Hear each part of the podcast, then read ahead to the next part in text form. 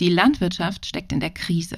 Doch während Höfe aufgeben müssen und Arten sterben, bewegt sich in der Agrarpolitik nichts. Wir wollen wissen, warum das so ist. Tauch mit uns ein in die Tiefen eines politischen Versteckspiels, bei dem es um die Zukunft von Millionen Menschen geht, um das, was auf unseren Tellern landet und um sehr, sehr viel Geld.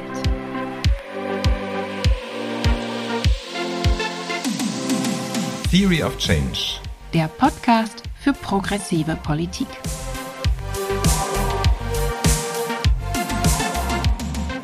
Hallo Chris. Hallo Katrin. Und hallo euch da draußen. Und willkommen zur dritten Folge vom Campact Podcast Theory of Change. Wir wollen uns auch heute wieder ein aktuelles politisches Thema anschauen und gucken, was steckt denn da eigentlich so an Bewegung drin und was können wir tun, um Dinge zu verändern. Und das Thema, das wir uns heute angucken, ist eins, bei dem es uns irgendwie noch nicht so richtig gelingt, die Verantwortlichen politisch zu stellen. Das frustriert uns, glaube ich, schon eine ganze Weile. Und wir dachten, wir reden hier mal darüber und teilen die Gedanken mit euch. Genau, es geht um die gemeinsame Agrarpolitik der Europäischen Union wo jetzt gerade in den vergangenen Wochen so ein bisschen es auch durch die Medien ging, dass die, ähm, der nächste Plan für die nächsten sieben Jahre jetzt äh, kurz vor der Verabschiedung steht. Es müssen noch ein paar Details zwischen Kommission, Ministerrat und Parlament geklärt werden, aber eigentlich steht dann fest, wohin das viele, viele Geld, was die EU hat in dem Landwirtschaftsbereich in den nächsten sieben Jahren fließen wird. Ja, und wir haben jetzt, äh, als das da in Brüssel natürlich wieder in einer Nacht- und Nebelsitzung, wo die Agrarminister der Länder irgendwie bis zum frühen Morgen getagt haben, da ist dann Julia Klöckner vor die Presse getreten und hat von einem Systemwechsel gesprochen, der jetzt eingeläutet wird. Sie sagte, das ist ein Meilenstein für die Landwirtschaft in Europa. Und man muss sich ja so ein bisschen fragen, verliert sie da jetzt eigentlich den Kontakt zur Realität? Denn das ist ja nun wirklich nicht dabei rausgekommen. Und vielleicht gucken wir uns einmal an, was wäre denn eigentlich ein Systemwechsel, damit wir danach uns mal äh, darüber verständigen können und wo ordnen wir das, was jetzt da passiert ist, auf dieser Skala zwischen Systemerhalt und Systemwechsel ein.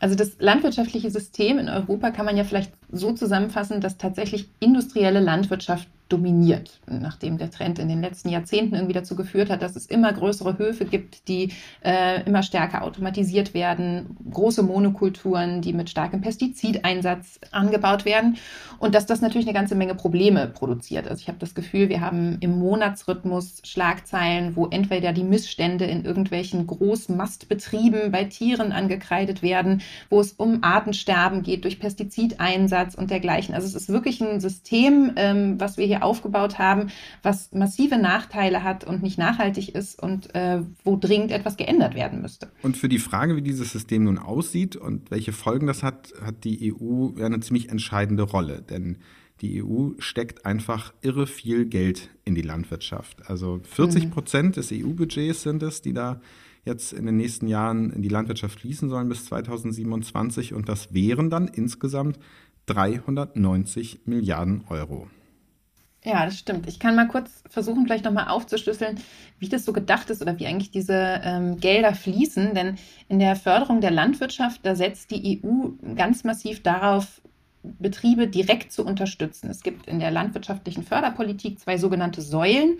Und in der ersten Säule, wo auch drei Viertel dieser Gelder äh, reinfließen, ist es so, dass Betriebe Geld bekommen, ganz pauschal, dafür, wie groß sie sind. Nämlich Direktzahlungen für jeden einzelnen Hektar, den ein Betrieb bewirtschaftet. Das hat jetzt aber mit Umweltschutz oder Artenschutz eigentlich nichts zu tun, weil ähm, man könnte jetzt ja fast sogar sagen, je größer, desto schlimmer. Ja, und ich glaube, da liegt tatsächlich auch das Problem, denn dieser Trend zu immer größeren Höfen, immer industrieller betriebener Landwirtschaft, der wird natürlich durch diese Art der Förderpolitik massiv gestützt. Wenn du Geld bekommst dafür, dass du groß bist und mehr Geld bekommst, wenn du größer bist, ist das natürlich ein starker Fehlanreiz, den die Politik da setzt. Es gibt aber noch eine zweite Säule, äh, allerdings mit deutlich weniger Geld ausgestattet. Und da ist es so, dass die Gelder an Maßnahmen geknüpft sind, die der Förderung des ländlichen Raumes dienen. Und das können dann tatsächlich zum Beispiel Unterstützung für kleinere bäuerliche Betriebe sein. Da können Umweltschutzmaßnahmen und Artenschutzmaßnahmen daraus finanziert werden, aber zum Beispiel auch Infrastrukturmaßnahmen für ländliche Räume.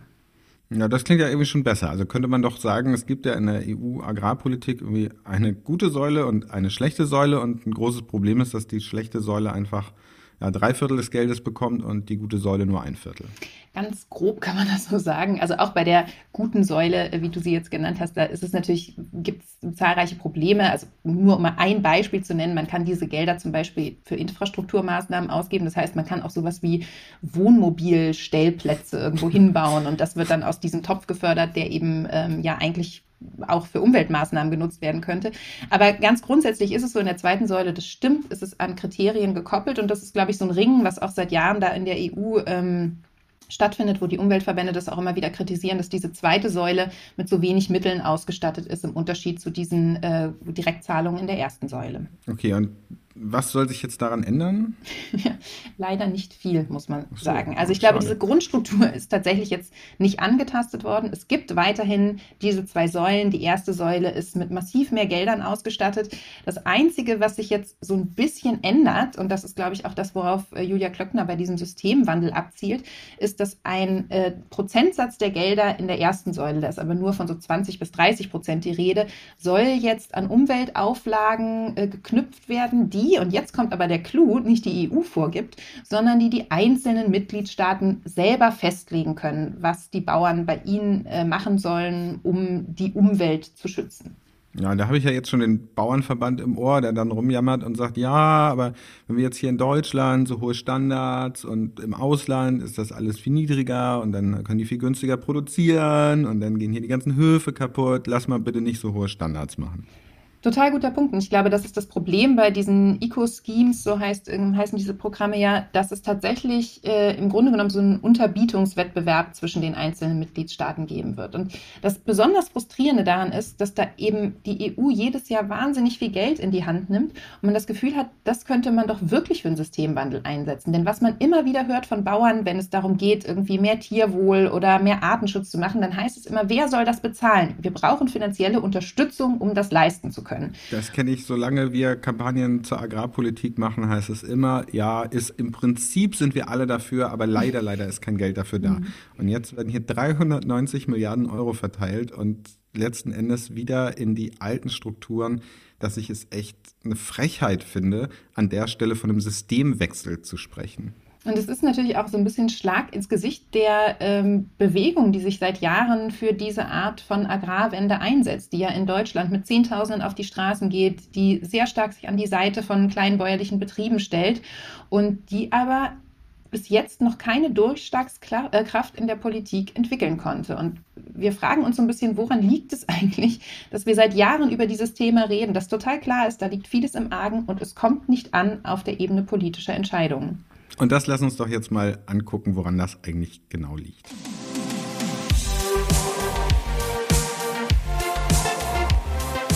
Also, wir haben jetzt von Julia Klöckners Systemwechsel gehört und wir haben festgestellt, das ist gar nicht so richtig ein Systemwechsel. Und man fragt sich doch irgendwie, warum kommen die bloß immer damit davon? Warum ist es so schwer, die Verantwortlichen im Agrarbereich politisch zu stellen?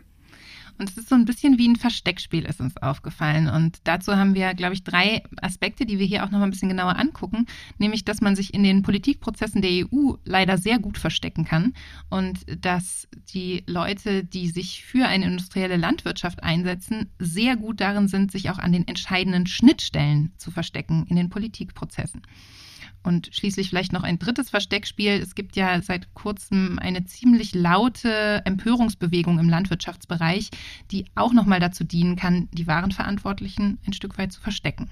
Ja, und die drei Sachen wollen wir uns jetzt nacheinander anschauen und wir fangen doch vielleicht einfach mal an mit dem Versteckspiel in der EU. Und man muss ja als allererstes feststellen, die politischen Institutionen der EU sind ja nun auch so kompliziert aufgesetzt, dass es gar nicht so wirklich schwer ist, sich darin zu verstecken. Die Prozesse sind auch wahnsinnig lang. Also gerade bei der GAP erinnere ich mich, als ich vor, glaube ich, dreieinhalb Jahren in Brüssel war. Da lief da gerade so das öffentliche Beteiligungsverfahren. Also es sind wirklich jahrelange Vorbereitungen von diesen Projekten, wo man vielleicht am Anfang sogar noch viel machen könnte und äh, die Ausrichtung nochmal richtig grundlegend neu justieren könnte. Aber in dem Moment, wo es wirklich öffentliche Aufmerksamkeit gibt, das Thema in den Medien ist, das ist meistens erst, wenn die allerletzten Entscheidungen anstehen und da geht es dann nur noch um Details. Genau, also wie es jetzt ja irgendwie letztlich nur noch um 20 oder 30 Prozent für diese Eco-Schemes geht, wo jetzt das Thema endlich in den Medien ist und alle empört sind, kann man eigentlich nicht mehr so richtig viel drehen. Und dann ist aber auch irgendwie unklar, wer spielt denn da jetzt so welche Rolle? Dann gibt es die Kommission, die macht einen Vorschlag, dann muss irgendwie das Parlament in seinen verschiedenen Ausschüssen und im Plenum eine Position finden. Dann gibt es den Ministerinnenrat äh, der einzelnen Mitgliedstaaten, die eine Position finden. Und dann kommen sie am Ende auch noch in einem ich glaube, sie nennen es Trilog zusammen, um sich irgendwie abzustimmen. Und das ist natürlich irgendwie super komplex. Ja, und das ist halt am Ende heißt es immer, die EU hat entschieden oder so. Und das ist, glaube ich, total zentral, das zu verstehen. Es gibt nicht natürlich die EU, die entscheidet, sondern es gibt diese zahlreichen Akteure. Da macht die Kommission einen Vorschlag. Und jetzt im Fall der GAP war der Vorschlag schon nicht so toll, aber dann haben die Mitgliedstaaten da tatsächlich noch total viel verwässert und aufgeweicht und so. Und ähm, das ist total entscheidend, diese Prozesse zu verstehen. Die sind aber schwer zu kommunizieren und führen dann oft auch zu so einer hm, Frustration mit Europa im Allgemeinen, glaube ich, ähm, die ziemlich gefährlich ist. Ja, und dann ist es dann irgendwie für Julia Klöckner auch total einfach, sich hinzustellen und zu sagen, ja, ach, das war jetzt alles sehr komplizierte Verhandlungen. Wir sind ja sehr froh, dass da noch so viel bei rausgekommen ist. Obwohl sie selber da ja auch eine unrühmliche Rolle drin gespielt hat, ist es einfach äh, sozusagen, ja, so, so, die kauft oder die spricht sich da so frei durch die Komplexität der EU. Und weil man den schwarzen Peter so leicht hin und her schieben kann, die Kommission ist schuld, das Parlament hat irgendwie, ist da nicht mitgezogen, die Mitgliedstaaten haben blockiert, am Ende noch einzelne Mitgliedstaaten, die da irgendwie genannt werden, ist es tatsächlich schwierig, auch Protest zu fokussieren und Protest zu organisieren. Das ist, finde ich, bei EU-Prozessen immer extrem augenscheinlich. In Berlin gehen vielleicht 10.000 Leute auf die Straßen, um eine Wende in der Agrarwirtschaft zu fordern. Aber wir kriegen halt in Brüssel jetzt nicht auf einmal aus ganz Europa Leute, die sich da hinstellen und sagen, liebes Europäisches Parlament, liebe Kommission, lieber Ministerrat, macht doch mal. Wenn wir hier äh, demonstrieren, dann können wir uns an Julia Klöckner wenden und sagen, sie soll jetzt dies, das, jenes machen. Wenn wir das auf EU-Ebene machen, dann ist auch schon wieder gar nicht so ganz klar, an wen sich der Protest eigentlich richtet. Es gibt so einige Fälle, ich erinnere mich jetzt an die Glyphosat-Bürgerinitiative ähm, auf europäischer Ebene, die wir auch bei Campact unterstützt haben und wo ich mehrere Jahre mit zu tun hatte. Die hat schon Erfolg gehabt und sie hat jetzt in dem ganzen Pestizid, in der Pestiziddebatte wirklich was bewegt auf EU-Ebene. Aber der Aufwand ist so enorm und letztlich, ja, das Glyphosatverbot ist immer noch nicht da. Wenn die Prozesse dort so komplex sind, dass sie unseren Protest schwer machen, muss man allerdings, glaube ich, aber auch sagen, dass sie für andere Arten der Einflussnahme extrem gute Bedingungen bieten. Gerade weil es so komplex ist, weil man an so viele Stellen rangehen kann, wo vielleicht auch gar nicht unbedingt öffentliche Aufmerksamkeit für herrscht. Und das ist vielleicht der zweite Punkt, den wir hier nochmal machen wollen. Genau, dass es eigentlich die Agrarlobby geschafft hat, sich in der Politik an ziemlich vielen neuralgischen Punkten festzusetzen, könnte man sagen. Und in ganz vielen Ausschüssen, in ja, Berichterstatterpositionen oder was weiß ich, ähm, ja, Leute letztlich aus der Agrarindustrie zu platzieren. Da gibt es ja zum Glück auch schon Studien dazu. Also Greenpeace zum Beispiel hat sich die Mitglieder des Agrarausschusses äh, angeguckt, die im Europäischen Parlament sitzen. Und es ist tatsächlich auffällig, deutlich stärker als in anderen Ausschüssen auch, dass hier ein großer Teil Verbindungen zur Landwirtschaft hat. Und oft sind es eben tatsächlich Funktionärspositionen oder auch Verbindungen in den Agrarbusiness eigentlich eher. Das heißt, das sind jetzt nicht irgendwie alles nur Leute, die auch einen kleinen Hof haben, sondern die wirklich starke Verbindungen in die industrielle Landwirtschaft haben, wie zum Beispiel ähm, der Sprecher der konservativen Fraktion, der ist von der CSU, der ist beispielsweise Vorstandsvorsitzender in einer Großmolkerei oder eines Großmolkereibetriebes in Bayern, der einen Umsatz von einer Milliarde ungefähr im Jahr hat. Also das ist so die Größenordnung mhm.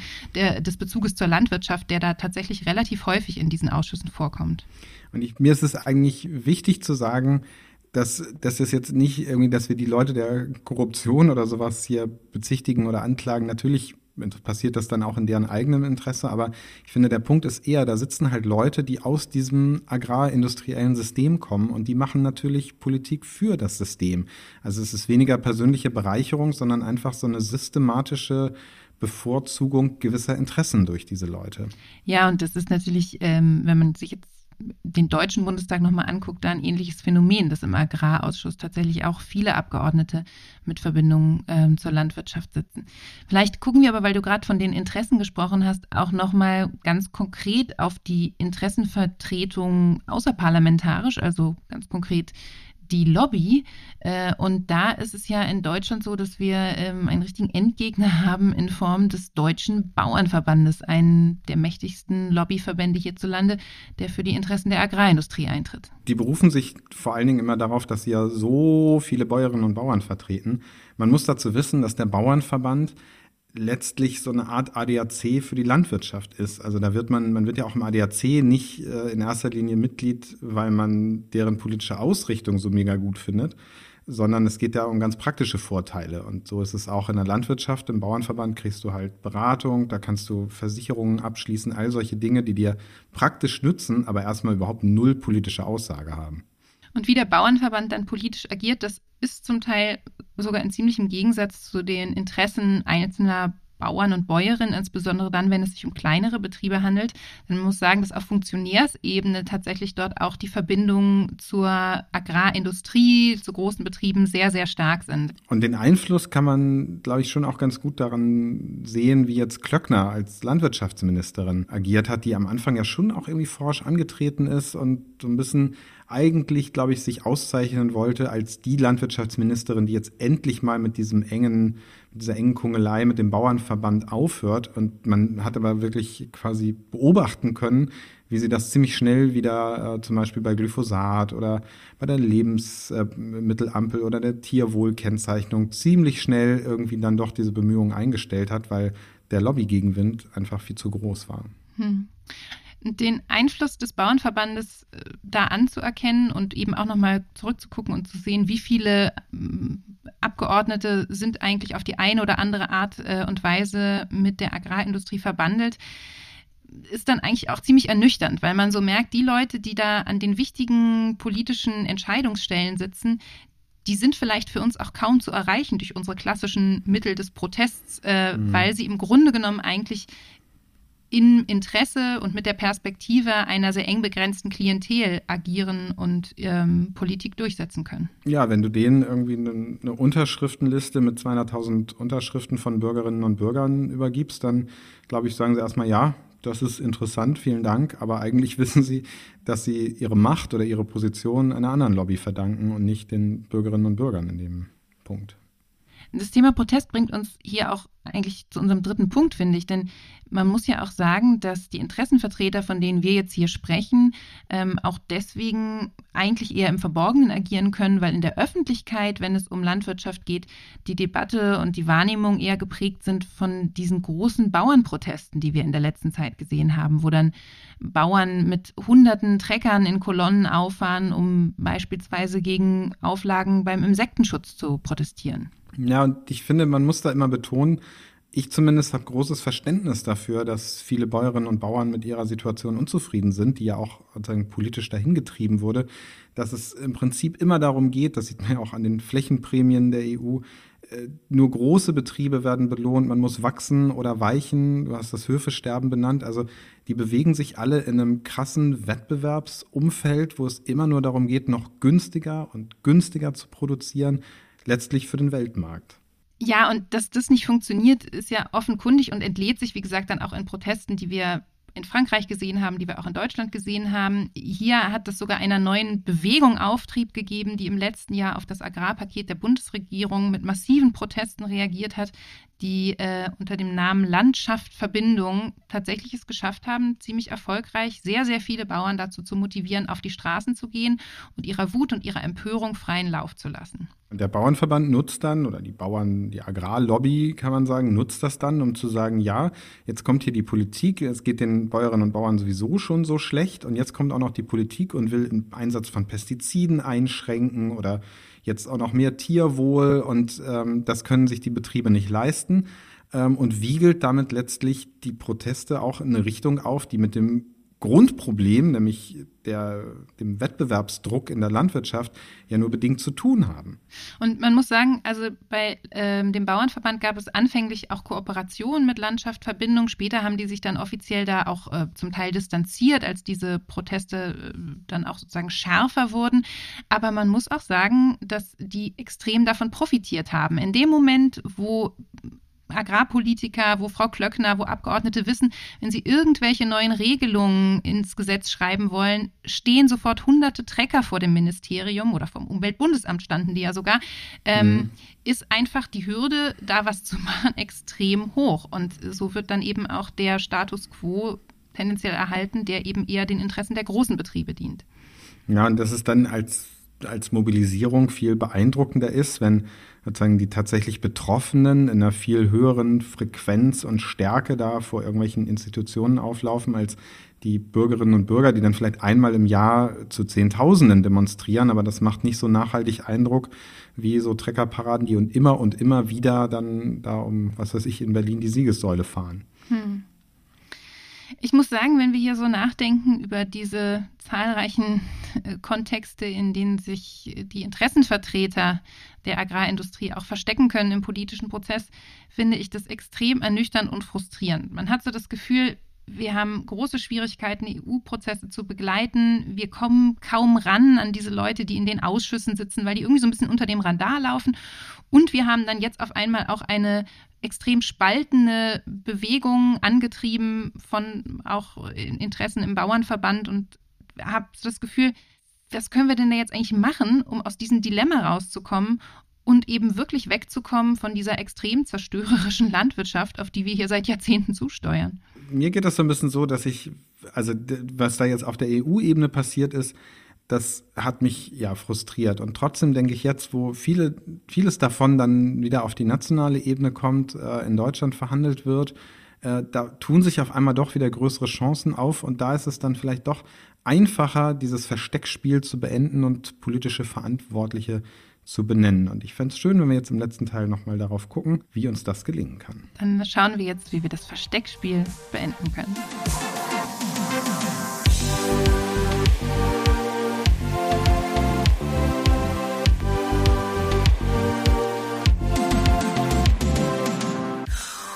So, wir haben jetzt darüber geredet, warum das so schwer ist, dass in der Agrarpolitik was passiert. Also ganz aktuell jetzt am Beispiel der gemeinsamen Agrarpolitik der EU. Da muss man sagen, da gibt es jetzt in Brüssel gerade so ein bisschen Zeichen, dass es da auch nochmal eine Debatte geben könnte, weil der Klimakommissar Franz Timmermans da jetzt seinen Protest angemeldet hat an dieser ja wirklich eher desaströsen GAP. Was da jetzt wirklich bei rauskommt, da bin ich im Moment noch ein bisschen skeptisch. Ich hatte den Eindruck, Chris, dass du jetzt gerade aber doch eher optimistisch bist, dass irgendwie doch noch ein bisschen was passieren kann, selbst wenn sich an dieser Grundkonstellation der GAP nichts ändert. Deswegen würde ich sagen, fang du doch mal an. Was müsste jetzt eigentlich passieren? Ich fange mal an mit dem einen Punkt, der mir irgendwie am wichtigsten ist, der aber auch, glaube ich, am schwierigsten ist und dennoch aber gelingen kann. Es geht nämlich darum, diese Spaltung aufzuhalten. Und dieser Erzählung, es geht da irgendwie Bauern gegen Verbraucher, es geht Bauern gegen Umweltschützer, also dem den Boden zu entziehen. Das, glaube ich, ist total wichtig, damit endlich dieser Mythos ein Ende findet. Ähm, die Bauern stehen da alle, sitzen alle im gleichen Boot. Also ich glaube, zum Teil passiert es ja auch schon. Also bei der Wir haben satt beispielsweise, dieser großen alljährlichen Demo, da fahren ja auch Bauern mit. Da sind dann auch immer viele Traktoren dabei. Da gibt es irgendwie den Schulterschluss ein Stück weit.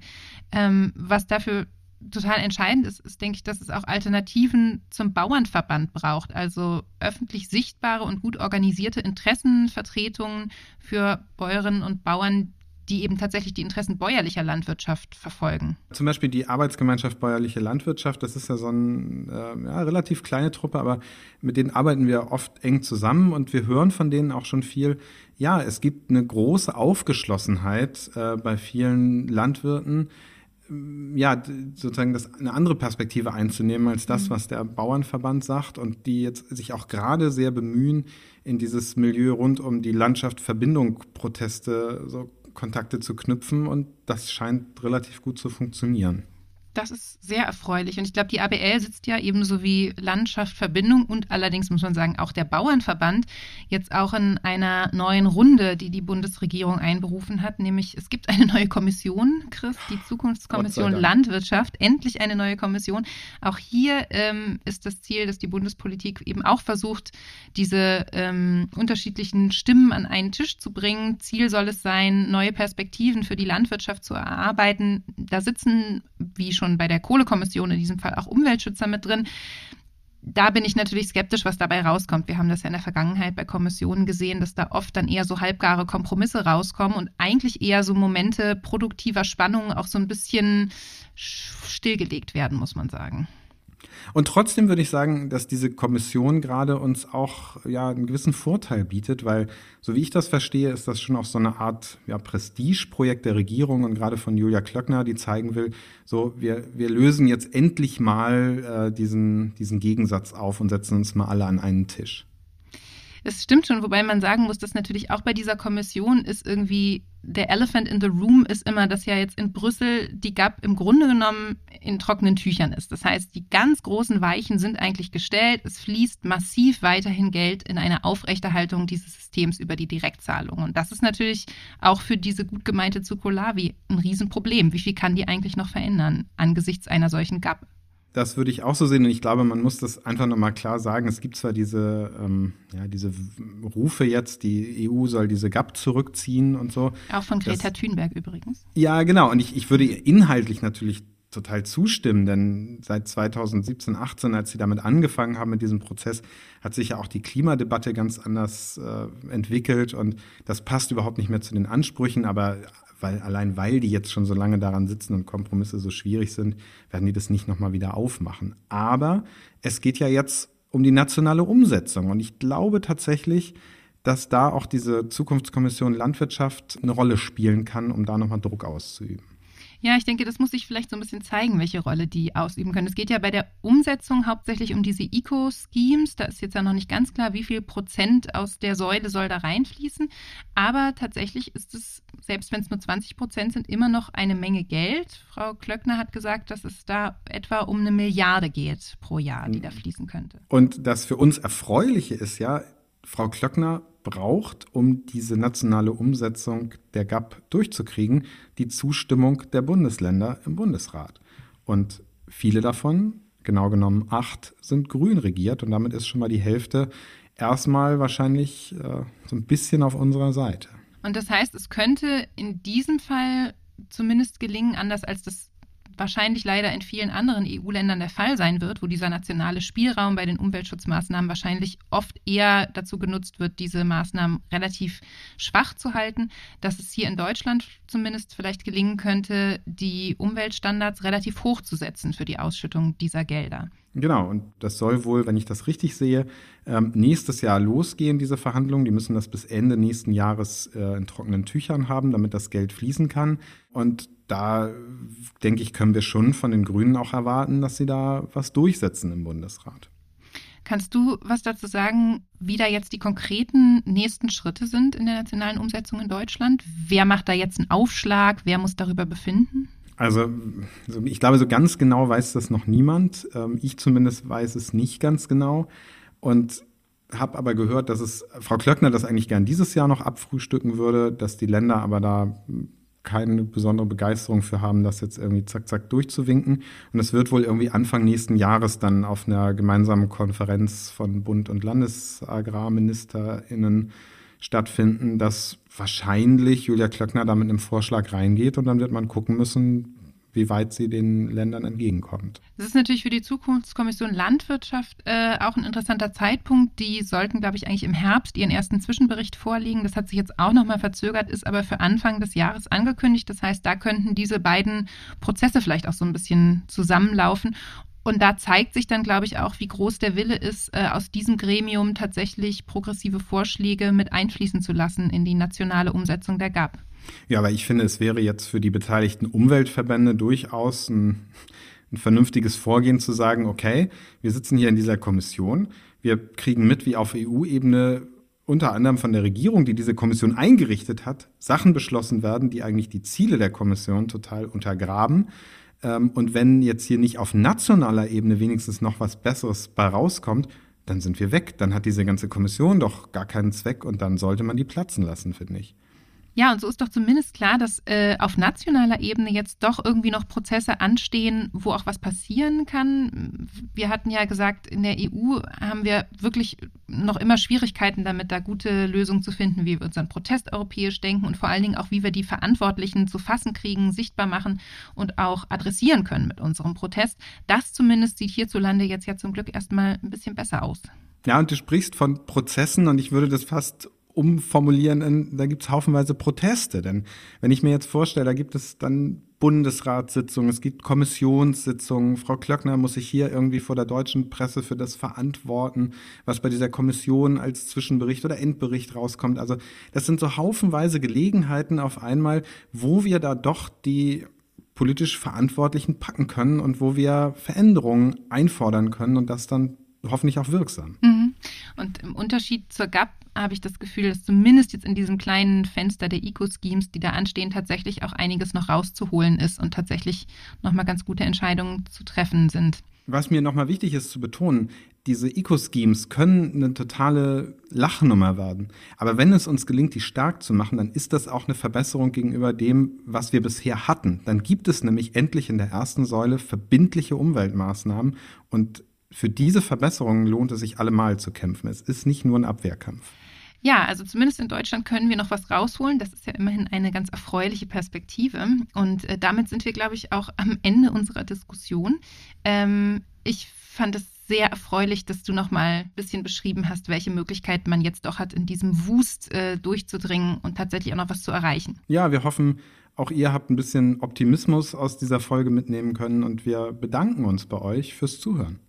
Wir werden in ungefähr einem Monat mit der nächsten Folge wieder am Start sein und damit ihr die nicht verpasst, solltet ihr Theory of Change unbedingt abonnieren bei Spotify oder Apple Podcasts oder wo immer ihr eure Podcasts hört. Und äh, bewertet uns gerne auch, damit andere sehen, was ihr von diesem Podcast haltet. Und ja, wenn ihr nicht warten könnt bis Dezember, dann schreibt uns gerne auch eine E-Mail an podcast.campact.de mit Feedback zu dieser Folge mit Themenwünschen, mit allem, was euch rund um diesen Podcast bewegt. Wir lesen das alles und danken euch für eure Rückmeldung. Bis zum nächsten Mal. Wiederhören.